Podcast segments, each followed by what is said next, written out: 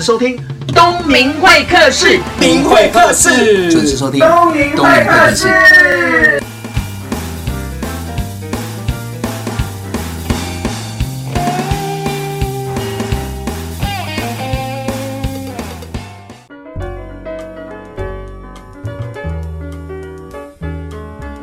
各位现场听众朋友，大家好！你现在收听的是东明会客室，我是主持人王东明。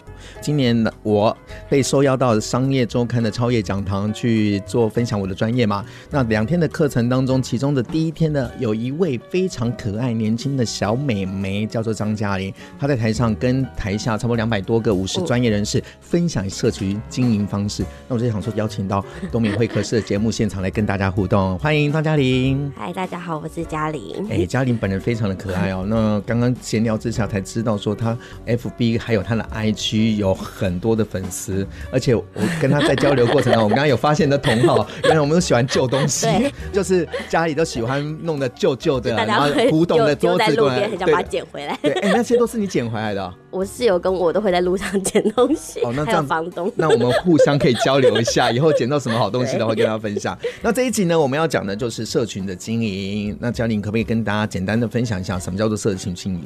广义来讲的话，大概就是大家熟悉的，像 Facebook、Instagram，然后 Twitter、Line 这些社交软体。嗯、然后我们就是协助一些品牌或者是企业或是一些政府单位，然后去帮他们经营这些社交平台。就是透过这样的平台，让产品或者是人跟所有的网络的另外一端接触那些粉丝，哦，帮他们做内容。应该有什么样的诀窍？诀窍，我觉得。其实它跟你在做线下的行销其实差不多，我觉得讲故事是最重要的。嗯、你要很会讲一个故事，然后去包装它，然后文笔好，然后当然你的设计要美，这是最重要的。我们就用脸书来讲好了，嗯、因为社群大家都有用脸书嘛，嗯、或者是 IG，、嗯、那你怎么样去经营的有人味？你刚刚有说、嗯、说故事，那要说什么故事啊？说故事，我觉得。你当然你自己会有很多内容，但是你不见得你知道哪个内容会中，所以主要第一个就是你要先做很多多元内容的一个尝试，嗯、然后你最后才知道说，哎、欸，哪个故事是最吸引人的。嗯、像我举例，我那个 B to B 的粉丝专业好了，就我帮一个我的学姐，然后她的家里是做 B to B，就是自动关门器，嗯、那她就是门上面有三个铁片，她可以去控制门的开门的角度跟速度。对，对，嗯、对，然后像我们尝试了很多内容，例如说可能结合一些新闻。被门夹到手的跟居家安全有关的内容，嗯、然后发现哎、欸、其实还好，然后后来再做一些其他，例如说一些案例的分享，然后也还 OK。那最后就发现大家最有兴趣的内容，竟然是学姐他们接到了美国希尔顿饭店的订单，然后这内容是大家最有兴趣的。对，但是也是因为这样不断的尝试之后，才发现那个点。哦，也透过这样的对的方式，让大家知道这个所谓的夹门的那个契机。对对对对。那除了学姐的这个案子之外，我们还做过什么？还有像那个另外一个是帮之前他在 TVBS 做驻美记者，嗯、然后现在在三立的一个资深特派记者叫范启飞，对，然后帮他经营他的粉丝专业，嗯、有点像是帮他做他的个人的自媒体。可是他是已经是记者，嗯、应该很能写，对他自己本身很能写，很能讲，然后也很知道。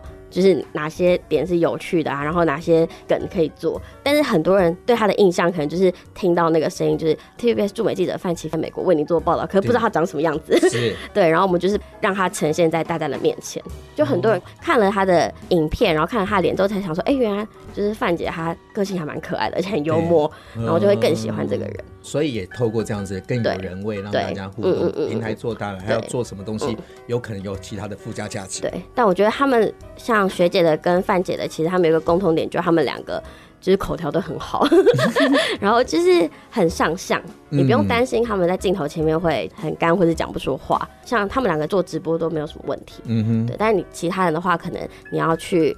看他的个性适合什么，像我就觉得他们两个是非常适合把他们推到最前面，让大家记得。你刚刚讲到直播，现在有很多的平台都在做直播嘛，那当然有些人在透过直播宣导自己里面，有人卖商品，有人试着卖自己的 know how 专业。那我也曾经也试过说开直播，我发现开直播是很有趣。哎，你知不知道我因为直播而得到东明会客室的邀约？真的？直播内容是什么？因为那时候我在试，因为我觉得未来是会面对镜头说话的那个趋势嘛，那所以我就买。了一些直播器，然后就对着镜头。那我知道，我如果这样子讲的话会呆呆的，所以我手边一定要做事，所以我可能就包饺子、做蛋糕，然后边开就跟他讲说今天怎么样怎么样，谁谁问我怎么怎么的，对，因为这样才可以专注。然后那个就总监就觉得说，哎呦，这个东明老师很特别，竟然在网络上开直播，然后跟大家分享什么包饺子要干嘛。事实上，我只是转念在练习，就因为这样子，哎，他觉得。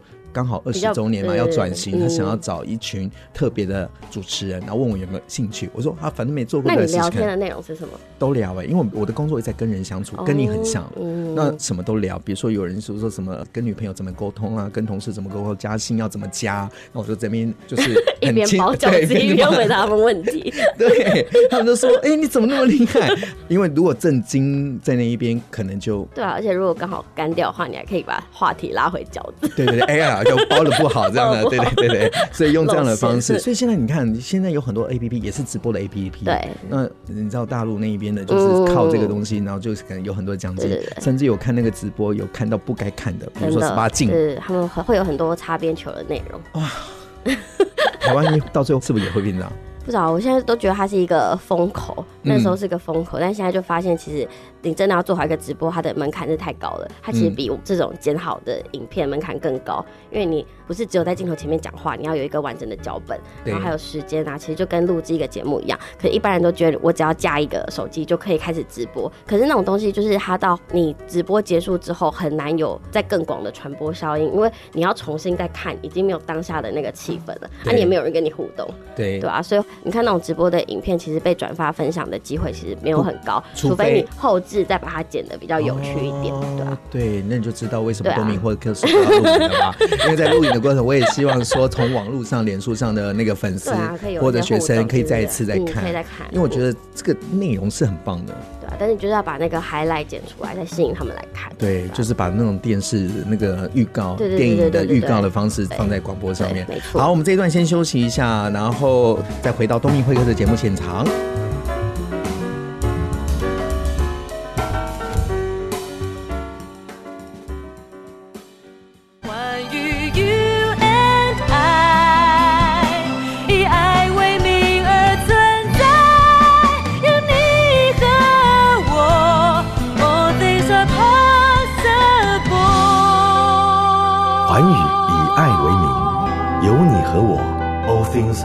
回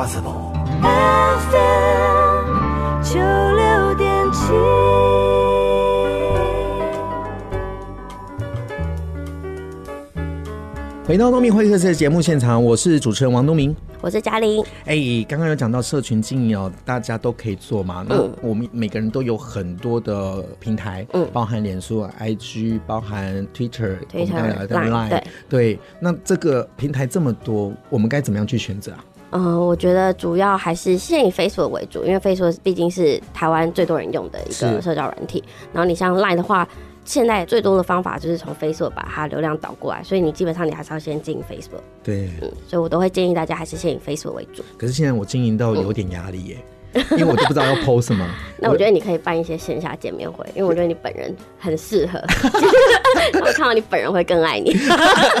哎、欸，我们可以，对，你可以办线下的哦，你可以邀大家一起来给你包饺子，或是做菜，或是挑家具。哦，也可以哦。啊、比如说，我那只要重新刷油漆，请大家来帮忙。对，就让大家参与你的内容，因为像我们做那个范琪斐的那个粉丝团，我们做到最后也觉得，哎、欸，想要跟大家有更进一步的互动，所以例如说，可能我们前面片头的。部分就会请粉丝来投稿，他们就请他们录一小段，就说：“哎、欸，我我是东明，然后今天的主题是什么？那我们现在把现场交给齐飞，就是记者会讲的那段，然后就请他们录，然后他们就会很开心的，就是每个人都录一小段来，然后就放在片头，然后他们就觉得哦自己上电视了，然后他们就自己去转发那个内容。然后像我们每周。每天会选五条重要的国际新闻，那我们在六日的时候就会把这个机会给我们的粉丝，让他们自己来挑你们觉得很重要的新闻给其他的粉丝看，然后我们就很认真的投稿，然后我们再帮他们做好图片，然后这样听起来好像是有良好的互动，对他们就会觉得有参与到，对，其实还蛮好玩的。那既然平台都可以选择嘛，嗯、那怎么做得好？这这跟年纪有限制吗？跟年纪，我觉得我会讲的很敏感。哎、欸，我这个年纪能有 FB 有 IG 的，有粉丝也有 Line 的那个，走在很前面，对啊，因为像我觉得年纪倒不是什么太大的问题，因为像我爸他也就是被我训练的还蛮好的，因为像我们家是开游览车的，对对对，那我有帮家里弄了一个南昆生游览车祝您旅途快乐一个粉丝团，那他原本是我会在上面。PO 一些，例如说我们可能家里支持了什么活动。你是说游览车的公司？对，你爸爸，你爸爸的家业是做做游览车，在台南。对，我爸是开游览车，然后也经营游览车公司。爸爸几岁？现在大概六十四岁。你看，听众朋友，六十四岁有广大的粉丝。你爸爸有多少粉丝？现在吗？嗯、现在那个粉丝大概有三四千个粉丝。三四千个粉丝已经很不容易了。我经营很久才一万多个。对，然后像我爸，他一开始的时候，他也是看我在那边弄，然后他一开始就觉得，哎、欸，这个东西到底可以带来什么样的好处？每天都在划手机在干嘛？对对对对对。然后就觉得为什么要把我们家曝光给大家看？然后什么的。后来就他就发现，真的有人打电话来我们家里叫车，因为有人脸书。粉丝页这个部分，然后例如说有人私讯来说，哎，请问几月几号有没有空车？然后多少钱？对对对。然后后来我爸就一直收到那个就是订单，然后他就说，哎，就是原来是有效果的。那他到底做对什么事？你说我爸妈？对，呃，我用的方法比较像是，因为我们算是在南部一个小小的游览车公司，那我们这样听起来是传统产业，对吧？对，游览车也没有很多，大概十一十二辆，真的没有很多。嗯、那我们用的方式可能一开始的时候是刚好搭上一个新闻时事，那个时候刚好是陆客不来台湾，然后所以很多游览车业者不就抗议嘛？对对对。那那时候我的朋友就问我说，为什么我们家没有上街抗议？嗯、然后说哦，因为我们家没有做陆客，但是也没有做陆客有两个原因，第一个是因为我们家车子也没那么多，是。然后第二是因为要接陆客的案子。其实你能赚到的钱其实不多，因为他们都会把那个价钱价钱压在游览车的费用上面，嗯、所以很多游览车的品质就不是那么的好。嗯、但我们就不希望可能因为品质不好而发生了后面就你有听过很多意外嘛？奇奇怪怪对对对，对。然后所以那时候我就在我脸书上讲说，其实我们就是因为这些原因，那我们也不是说瞧不起陆客或什么，但我跟我爸的做法，就例如说我们接到一个案子。就接到一个需求，我跟我爸都会到那个景点去，先敞看一遍，然后先了解一下那边有什么好玩的好吃的，然后下礼拜再带我们的乘客到那个地方去，就是会想要让台湾人去更多台湾有趣的地方，嗯，对吧？就是其实陆客也不是我们主要体验，那主要的话就是服务这些台湾人，然后还有一些校车，还有一些中小企业的员工旅游，对，大概是这方面。所以在这个粉丝页分享的时候。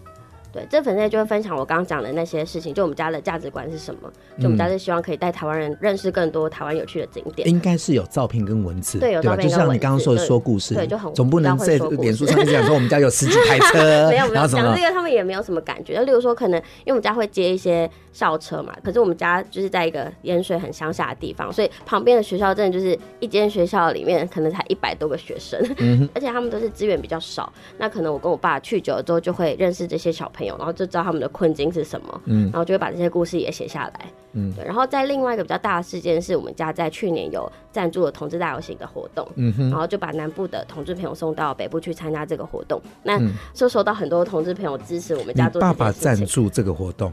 对，他其实一开始的时候，他也其实是没什么意见，但我后来就想，没有什么意见就算很好了，因为通常来讲要 要不用没有收钱，要做这种事情，也也是有稍微收一点钱，但是会比较便宜一点，比较便宜。但因为就是我跟我爸讲说，这个活动对他们来讲有多重要。那因为南部比较少有保守的企业在讲这件事情，那我我希望我们可以发声，所以希望可以就是跟大家讲说，其实南部也有人在做你们的后盾，这样。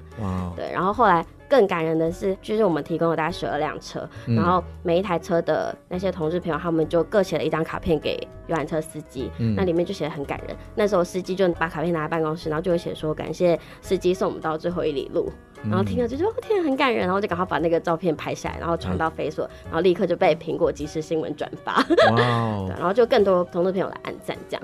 其实就是无心插柳啦，没有目的去做一些事情，就是帮助别人的事情。支持他们，然后这是我们的价值观，就我们支持他们，然后也发挥一些行动，真的去做这样。所以在做的过程当中，也有拍照、文字记录，有有有，对对对，我自己也有去参加那个活动。对，我跟我朋友还有办一个线下的一个讲座，就在路边。那因为你知道路边没有投影片或者什么，然后我就把那个投影片印成一大张，然后用晒衣架这样，用衣架这样一页一页翻投影片，因为没有投影机，也没有那个投影器材。所以现在粉丝也是你爸爸在经营？对，因为他后来我就说你要不要经营看看，然后我就把粉丝团的权限开给他。然后可能以前我都会私讯都我自己回，然后后来我可能隔天早上起来发现，哎、欸，私讯怎么被回掉了？然后就发现是我爸回。嗯然后，而且他就会看我怎么回，然后去回个对对对对对对，他学的很快。所以你把这个粉丝也开了，然后你开了，然后让我带着我爸，让我爸就是潜移默化的学。哦，最重要的是应该是你有你买一只手机送给爸爸。哦，对，就是要让他有 iPhone。真的，我觉得 iPhone 其实你不要觉得那些老人好像都不太会用智慧型手机，因为我一买给我爸的时候。就是教他用 Line 用什么，他就超会用的。然后教他开 Facebook，然后他也超会用，还会去加我的朋友，然后在我朋友下面留言。然后有时候我连我朋友发生什么事情都不知道，他会跟我讲说：“哎、欸，那朋友最近不是发生什么事吗？”我说：“你怎么知道？”他说：“哦，我有看到他 Facebook。”然后像我朋友生日，他都会去人家涂鸦墙下面留言，他可能也会去你那边留。嘉玲很可爱哦，嘉玲是一个台南的小孩，然后念大学的时候来台北念书，现然后研究所也在台北念，现在工作 SOHO 也是在台北。哇。那也这样子，因为科技的发达，有这些 Line 啊、嗯、FB，让家里比较没有那么担心。对对对，嗯，因为我都会把事情写在 Facebook 上面，所以其实他们平常也不太会一直打电话。以前可能还没有 Facebook 的时候，他们就一直打电话来问你说你在干嘛，然后什么时候回家。但他们都会看 Facebook 上面我打卡或者我的内容，然后就知道说哦，就是有就是很安全啊什么的。我觉得这样很好，这样子这样。嗯，可是我自己经营脸书、经营社群有一些。特别的经验就是说，我发现说，不见得每个东西都能 po 哎、欸。例如什么？比如说，我一直在想，王东明老师到底可以 po 什么？我就把它分开来，一个是粉丝页，就关于课程的跟那个广播的。那另外一个我私人的，虽然也是权限全部都开。我就想说，如果一直在讲我教课怎么样的内容，我就觉得哦，好没有人味。我就像如同你说的，比如说我欣赏谁哪个偶像，他私底下除了工作之外做什么？比如说我去看电影，甚至于我做了什么事情，然后用不同的角度，甚至于我情绪低迷的时候什么转念，我就用这种方式，甚至我吃了什么难吃的东西。都会分享，像刚刚我跟你分享那个找到三张一模一样的椅子，那把他们的全家凑在一起，我也觉得很有成就感。我就想说，也找个机会就写写文章，就 po 上去。对，就坦白说，有一群会很喜欢，嗯，那有一群人就觉得说，我怎么在 po 这些有的没有，真非常的不专业。你怎么看？我自己的话就是。因为你也会想要 po 一些比较软性的东西，在硬的之外，你会想要 po 一些比较软，因为不想要看起来就是硬邦邦，对，这个人怎么怎么，或者是说就是怎么感觉没有生活，就是因为我觉得粉丝他会想要看你的东西，就也想要看你私下看不到的那一面，所以我自己会去抓那个比例。就例如说，可能一个礼拜如果有大概三篇比较硬的话，可能再多个一两篇是比较有趣的。例如说平衡一下是？对对，就像我的专业的一些分析或观点的文章之外，或这些比较硬的时事的新闻之外，那我会再 po 一些，例如说我去看了什么电影，然后电影的心得，嗯、然后例如说我去看了什么展览，嗯、然后今天做了什么菜，这样。你好棒！你刚刚讲到一个关键词，就是比例问题。对，比例对。没有对跟不对，就是比例，就是选择你希望呈现给什么样子，就是这种样子。这就是一个社群魅力最大的魅力所在。然后我们先休息一下，再回到东明会客这节目现场。和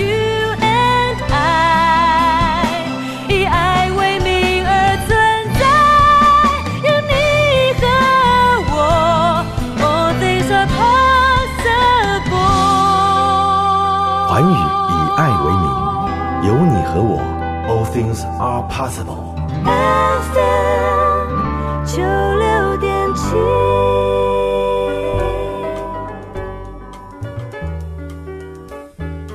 回到东明会客的节目现场，我是王东明，我是嘉玲。哎、欸，刚刚这两段啊，聊得非常的开心哦。我才发现跟嘉玲这个小妹妹有很多的共同兴趣，喜欢旧家具，然后喜欢吃，喜欢，拍照，很喜欢分享，对，很喜欢分享。但是工作当中也是很严肃、很专业的。对。那先来聊一下，因为我们都是从事所谓的自媒体，嗯，对，对吗？那只是专业不同，比如说在口语表达教课，在这方面，嗯、那你就是一些生活的分享，嗯、包含。有帮别人经营，对。那我比较好奇的是你的灵感来源。灵感来源，我觉得很多灵感来源主要是看你的生活过得有没有很丰富。因为有时候，因为像我在过去都是一个人住在一个小套房，那我可能起床的话就是工作，然后起床就工作，那很常就遇到灵感枯竭或者是工作焦虑。哦，你会这样子？会。哦欸、我可以跟你讲，很多人不愿意承认这些事情。哦，真的吗？因为你起床，然后就是开始工作，然后你可能就做到很晚的时候才发现，哎、欸，今天还没吃饭，然后就在一个人默默的去吃饭，然后还想说，好吧，我去。就那时候也只能去成品，然后就去成品翻一下，看一下一些杂志啊，然后想说赶快把那个灵感找回来。找回来。对，不然你有时候、嗯、因为你做很久，你就会觉得你一直在做你会的事情，是，然后你就觉得好像很少了什么新的东西进来、嗯。对，所以你一定要有东西进来，才有东西可以出去。那我现在是刚好住在一个比较特别的地方，它叫酒楼，还是一个共生公寓，喝酒的酒楼。我们上礼拜真的是把它弄成喝酒的酒楼。哇塞！我们在五楼，因为我们有三楼跟五楼，五楼是一个顶楼加盖的。一个小空间，然后我们请来那个 Dig Out 的 bartender，然后他帮我们准备了很多调酒，然后我们就邀了大概五六十个朋友，然后来那边就放很多我们这对就是一些老歌，很趣哦，你下次可以来。OK，酒楼真的变酒楼，酒楼变酒楼是 一二三四五六七八九的酒楼，然后就喝酒之后就变喝酒的酒楼，然后接下来还有黑胶，然后还有交换礼物的活动。哇塞，你可以来，你根本就是办趴达人嘛！因为我会住进那个地方，就是因为我欣赏他们线下社群的一个连接。酒楼是。你住在那边，酒楼是一个，那里面有多少人？酒楼是一个共生公寓，那我住的那个家庭式的那个房间、嗯，房子加我有九个人。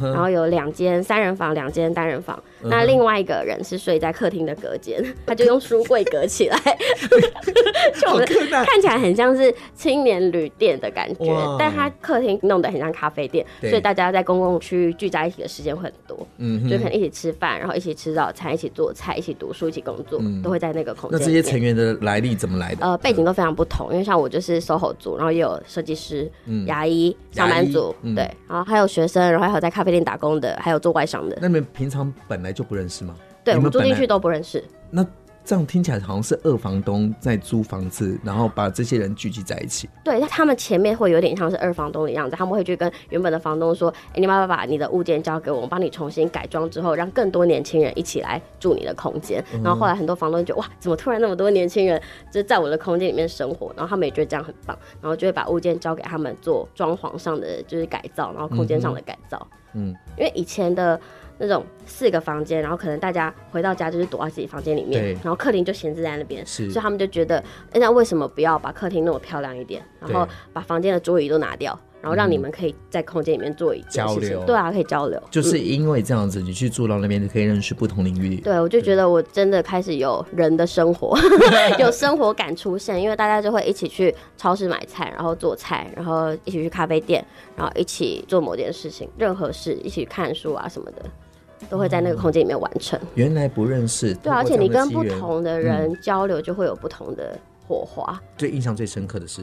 印象最深刻的，我觉得就是像我以前刚住进来的时候，就我没有想到这个空间可以带来一些额外有趣，做一些有趣的事。像我就发现，就我那个跟我一起住的室友，嗯，他是一个同志网红啊，长得帅帅的，然后他自己有很多粉丝，然后他也很多厂商来问他可不可以帮忙打广告啊，或者什么，哎，他也很会写，所以我就当他的经纪人这样。然后我的房东很会拍照，然后他自己有一个 IG，有大概快六万多个人追踪，他也是说那就把信箱变成我的，然后就很多私讯就直接寄到我这边，就帮他做经纪这样。哎，你的 IG 真的很扯哎，我这样看，这个好像是美食网站，就美食 IG。如果没有注意的话，以为你是个美食家。我们家是这个光线很好，怎么拍都好看的地方。然后你知道年轻人就是做东西就很喜花，摆、嗯、盘就是很挑这样。听众可能他们也不知道好不好吃。对，听众朋友 可能不知道是那个照片有多喜花。我那个预告一定把你那个照片抓下来 剪辑一下。吃个早餐摆的很像那个五星级饭店的 buffet，还有花桌那个餐 垫子。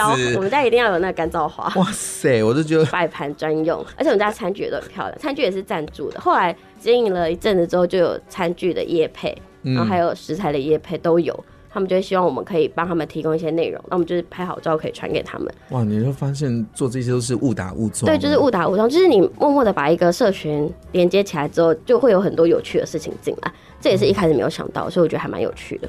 刚刚有讲到说，在酒楼不定期的会办特别的活动，嗯嗯，比如说喝酒啦，或者是黑胶啊。嗯。可是办这些活动最主要的目的是什么？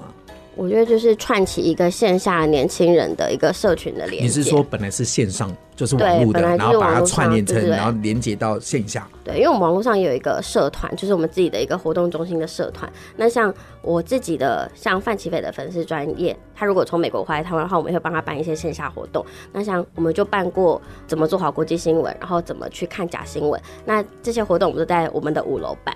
那五楼是一个小小的客厅的一个空间。对。那就把粉丝邀请来这个地方，然后我们也除了有范琪斐、范姐之外，还有像方念华、念华姐，嗯，对，就是有一些资深媒体人，然后就一起到现场来分享，就很温馨。然后像我那个室友的爸爸，他很懂葡萄酒，他还有出书，然后他也是希望可以跟年轻人多接触。那我们这些年轻人，我们也很想要了解一些葡萄酒入门的一些知识，所以我们就在我们的五楼 也是做了一个这种小小的品酒会。然后我们还去找了酒杯的租借的赞助，然后还有酒的赞助，然后就是你现场可以听他爸爸介绍这些葡萄酒的产地啊、酒标，然后你现场还可以喝酒，然后也可以认识其他的朋友，这样其实还蛮好的。就是你想要办什么活动，其实你就提出来。你就提个企划，然后邀到人，然后可能酒楼他们就会提供给你一些场地上的赞助，或者是一些食物上的赞助，嗯，然后让你去做这件事情，然后也可以帮他们打广告，哦、对啊，大家就是互利共生，就是突然间自己都是这样子，随着机缘这样子，对对对，而且其实酒楼本来他们在做的事情就很有趣，所以其实很多媒体就会来采访他们，但是你采访他们。一定要采访我们这些房客嘛，所以就等于说我们这些人有些在做像我们这种自由接案的，也是需要曝光，嗯、然后所以我们就是等于说我们去当房客去受访，然后像公视的谁来晚餐也有来访问过我们，嗯，然后很多其他的电视节目，还有像 UDN 的一个两岸的节目，也有邀请我跟跟我房东。然后还有中国在做这件事情的人一起来做对谈，我觉得很特别，啊，因为如果没有仔细跟你这样互动的话，嗯，说真的，我只知道这件事情，因为我自己有时候灵感也会有限嘛。嗯，那我去旅行的时候就住背包旅馆，反正也没人知道我是谁，我就听他们在说什么，然后这些外国人在聊什么，然后最近在流行什么，哎，这样子也刺激自己新的想法。对，没想到台湾有这样子的。对，而且其实我觉得住进酒楼。其实还有一个好处，就是因为组成都很多元，然后所以你跟大家都会有不一样的火花。然后你有时候就觉得，哎，他做的事情也很有趣。你原本可能你做社群，你的想象就是线上开一个 Facebook，然后你后来就觉得，哎、嗯，其实社群它可以把它想的很大，它不是只有 Facebook，还有可能就像我这样，现在做了一个线上线下的一个资源整合，也是其中一块。然后像之前我去那个中国的募资的，还某种层面来讲，也是一个把身边所有资源集结的一件事情。对，因为那时候就想要去中国听一个线下的讲座，他是在讲中国他们怎么做新媒体，什么做一些有趣的事，然后他们就请观众跟专家去票选，说他们觉得去年做的最好的十大案例，然后那个活动的主办单位就把。案例的超多人请到现场来跟大家做分享，嗯、然后就觉得哦天啊，这个活动一定对，对，对，一定很多干货。但是他在一个非常尴尬的时间，就礼拜四的上午，然后又在北京，就根本身边只有我一个人可以去，我就最闲，因为他都是上班族。然后所以我就问大家说：“你们有兴趣吗？如果你们有兴趣的话，我就去帮你们听回来。然后你可以赞助我，就是三百块啊，四百块，然后我就回来办一个分享会，把东西原封不动的，就那个时候需要的资金有多少？”第一次去的时候，我那时候就想说，可能需要旅费跟住宿的费用这样，然后所以大概就募了五万多块。我还没有到北京的时候就已经募到，大概十六个小时就募到。就是对，那时候就是靠那时候的粉丝跟线下跟对，然后还有一些线上的媒体的人脉，嗯，对，有一些老师啊，然后或是一些前辈，他们有帮我转发，这样两三百块这样凑凑凑，对，凑凑到五万多块，然后觉得哦很满足这样，然后就两个礼拜之后就把东西带回来。他的募资方式比较像是假讲座真募资，就是你等于说你买了讲座的门票之后，你下礼拜你就可以听得到，但是我票卖完就等于说我的募资也到位了，就是我也得到我要的，你也得到你要的。对，然后后来今年的时候，我又再去做了一次。今年是跟眼球中央电视台的动眼神经，我们两个小女生一起去。然后我们这次去了北京，又去了上海。好，第三段节目通常要送一首歌给听众朋友跟自己，你会送哪一首歌？送陈慧琳的《最佳位置》。这应该是广东歌，广东歌，对对，对，因为很喜欢听广东歌。那你会讲广东话吗？不会讲的。哎、欸，我没有找到一个共同点。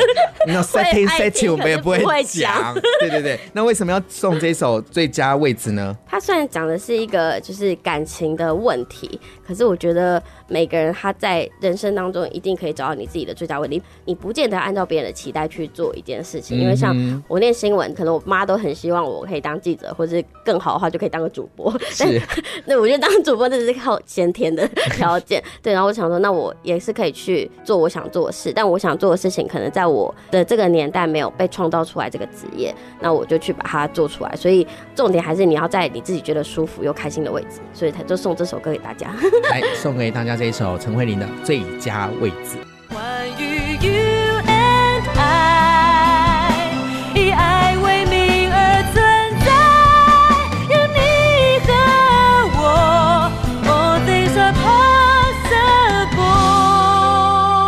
韩语以爱为名，有你和我，All things are possible。九六点七。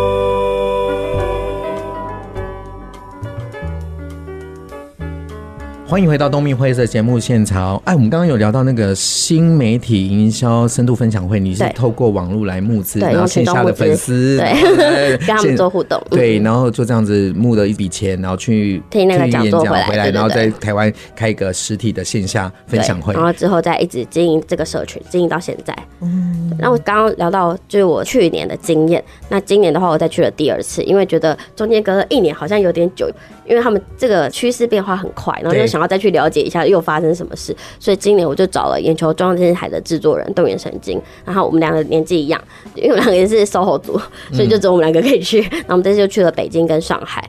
那去了之后，我们回来的时候就办了一个真的比较大型的活动。那我们这次去的时候，因为有之前的经验，所以我们这次去的光是行前的行销，然后中间怎么跟粉丝做直播互动，然后后面怎么在回馈上，在节目上的流程安排，就做了一个比较完整的一个规划。所以，我们这一次去。在三天之内，我们就募到了大概三十万、三十二万，也是透过对，也是透过群众募资。然后其实扣掉一些场地费是找赞助，然后食物也是赞助，几乎很多都是赞助。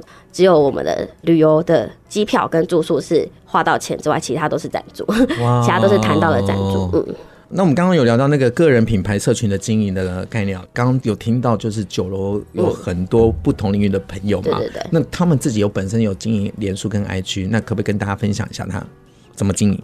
我觉得他们也没有刻意的想要经营，像我那个室友，他原本是那台大兽医系，嗯，然后他也是本来就很会写东西，文笔很好，对。然后他关心的领域又很垂直，就是性别啊，然后或者是像艾滋，然后或者是像社会议题，就类似这种，嗯、然后所以他。本来在脸书上面就累积了大概两万多个粉丝，嗯哼，对，然后加上他也长得帅帅的，所以就有很多人就例如说，因为他也很爱看书，然后很多出版社就例如说可能请他写个书摘推荐文，然后或者说请他来主持一个线下的某个书的发表会，嗯、然后说把产品给他，然后拍个帅帅的照片，然后帮忙宣传，也有都有，他其实蛮多活动邀约，所以他也多方面的经营自己，但是他本身有工作，有有有，他现在工作是在药厂当业务，然后主要是推广一些艾滋病的药，然后。所以像他这些比较阿杂的 业务，他就会推到我这边来，然后就帮他接洽，这样就成为他一个对外的一个窗口，这样帮他处理合约跟报价的部分。所以现在人好像要多方面经营了，就是看你想要什么样的生活吧。因为我觉得这个 工作还蛮有趣的。因为像我之前没有做过类似这种经济的事情，可是像你在做这件事情的话，你就会去处理到比较像是你要跟人家谈判，然后价格上就是会有一些你之前可能比较不擅长的部分，那你就要学，然后就发现这东西学起来蛮有成就感的，对，而且大家又可以一起合作做一件有趣的事。我记得你的室友还有一个就是很会整理，对，还有一个很会整理的一个女生，她原本是在做。清洁，因为他对整理、对环保还是非常的有兴趣。然后他就在整理的过程当中，发现大家的衣橱就是 像我们的衣橱，不是很多买了根本连标签都没有剪，对，或者是你根本想着哎、欸、什么时候买的，然后他就一直在里面。对，就是像你这样，然后反正衣柜就是你常穿就那几件，然后他就觉得他很会帮人家做整理，他会去帮你一件一件的跟他们告别。对，就是说你就是反正你穿不到，你应该对，然后你要跟他有一个告别的仪式，然后你就想说，哎、欸，如果最近再不会穿的话，好，就是要把它丢掉，因为很多人都是舍不得丢，对，舍不得丢，或者是说，哎、欸，这件衣服还穿得到，然后但可可一辈子都穿不到，然后就一直累在你的衣柜里面，然后就帮忙，其实就有点像整理衣橱，也整理你的人生。嗯，然后因为。他也透过平台，然后让大家知道了。还有像我我们在酒楼里面的一些报章杂志的采访，然后让它被更多人看到。所以这样听起来哦，其实大家会认为我们是酒楼创业，大家都在里面，原本有自己的工作，然后又创了一个很有趣的业，这样。这样的工作好像是充满了新的东西，然后不断的整合。啊嗯、而且我发现我这样子跟你聊天，觉得你最擅长的就是整合的能力，哎，真的，不是只有会写而已，不是会做，就是整合能力。因为很多人他有他的专业，但是他不知道怎么整合，嗯、然后借由外面的资源啊，然后透过很多的赞助或者说新的东西，然后做个趋势的融合，对，我就不简单。对，因为你如果现在做社群，然后你如果只 focus 在粉丝团的。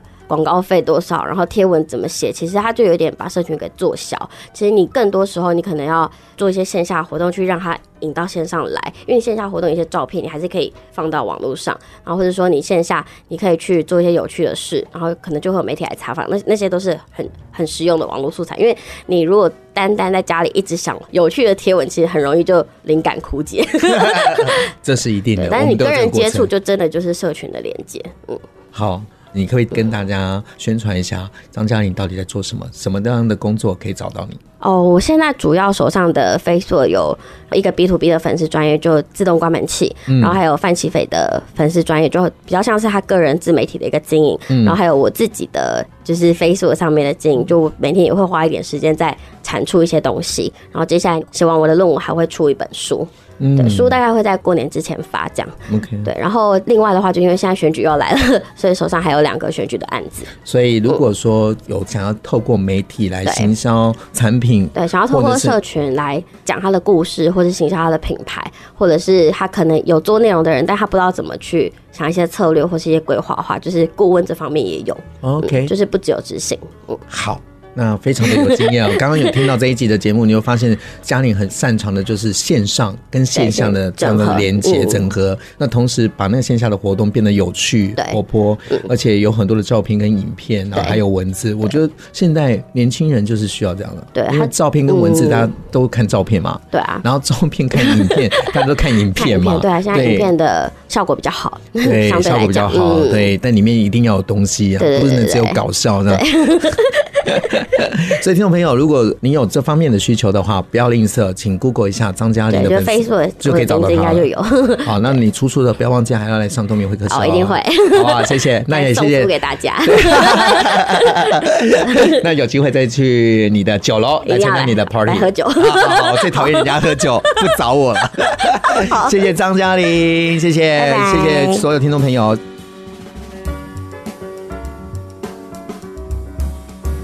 今天很高兴邀请到的是社群经营者张嘉玲哦，我觉得他非常厉害。这一次在商业周刊超级讲堂跟他同台哦，我在台下听，是所有七个演讲者当中是最年轻的，不到三十岁。因为议题的关系，我们所有的业务人员都希望透过社群来经营自己的个人品牌。我觉得嘉玲最厉害的地方，它是把线上的社群跟线下的社群做一个连接，也就是说，透过实际的活动，让一些线上的粉丝呢，不认识的人，然后做一个实体的活动，然后做一个连接。他手边有很多的资源，包含他的室友，包含在酒楼的同事们，这些我都觉得很厉害的地方是，每个人都在多元发展，一个人绝对不是只有一种身份而已。也因为这样多元化的发展。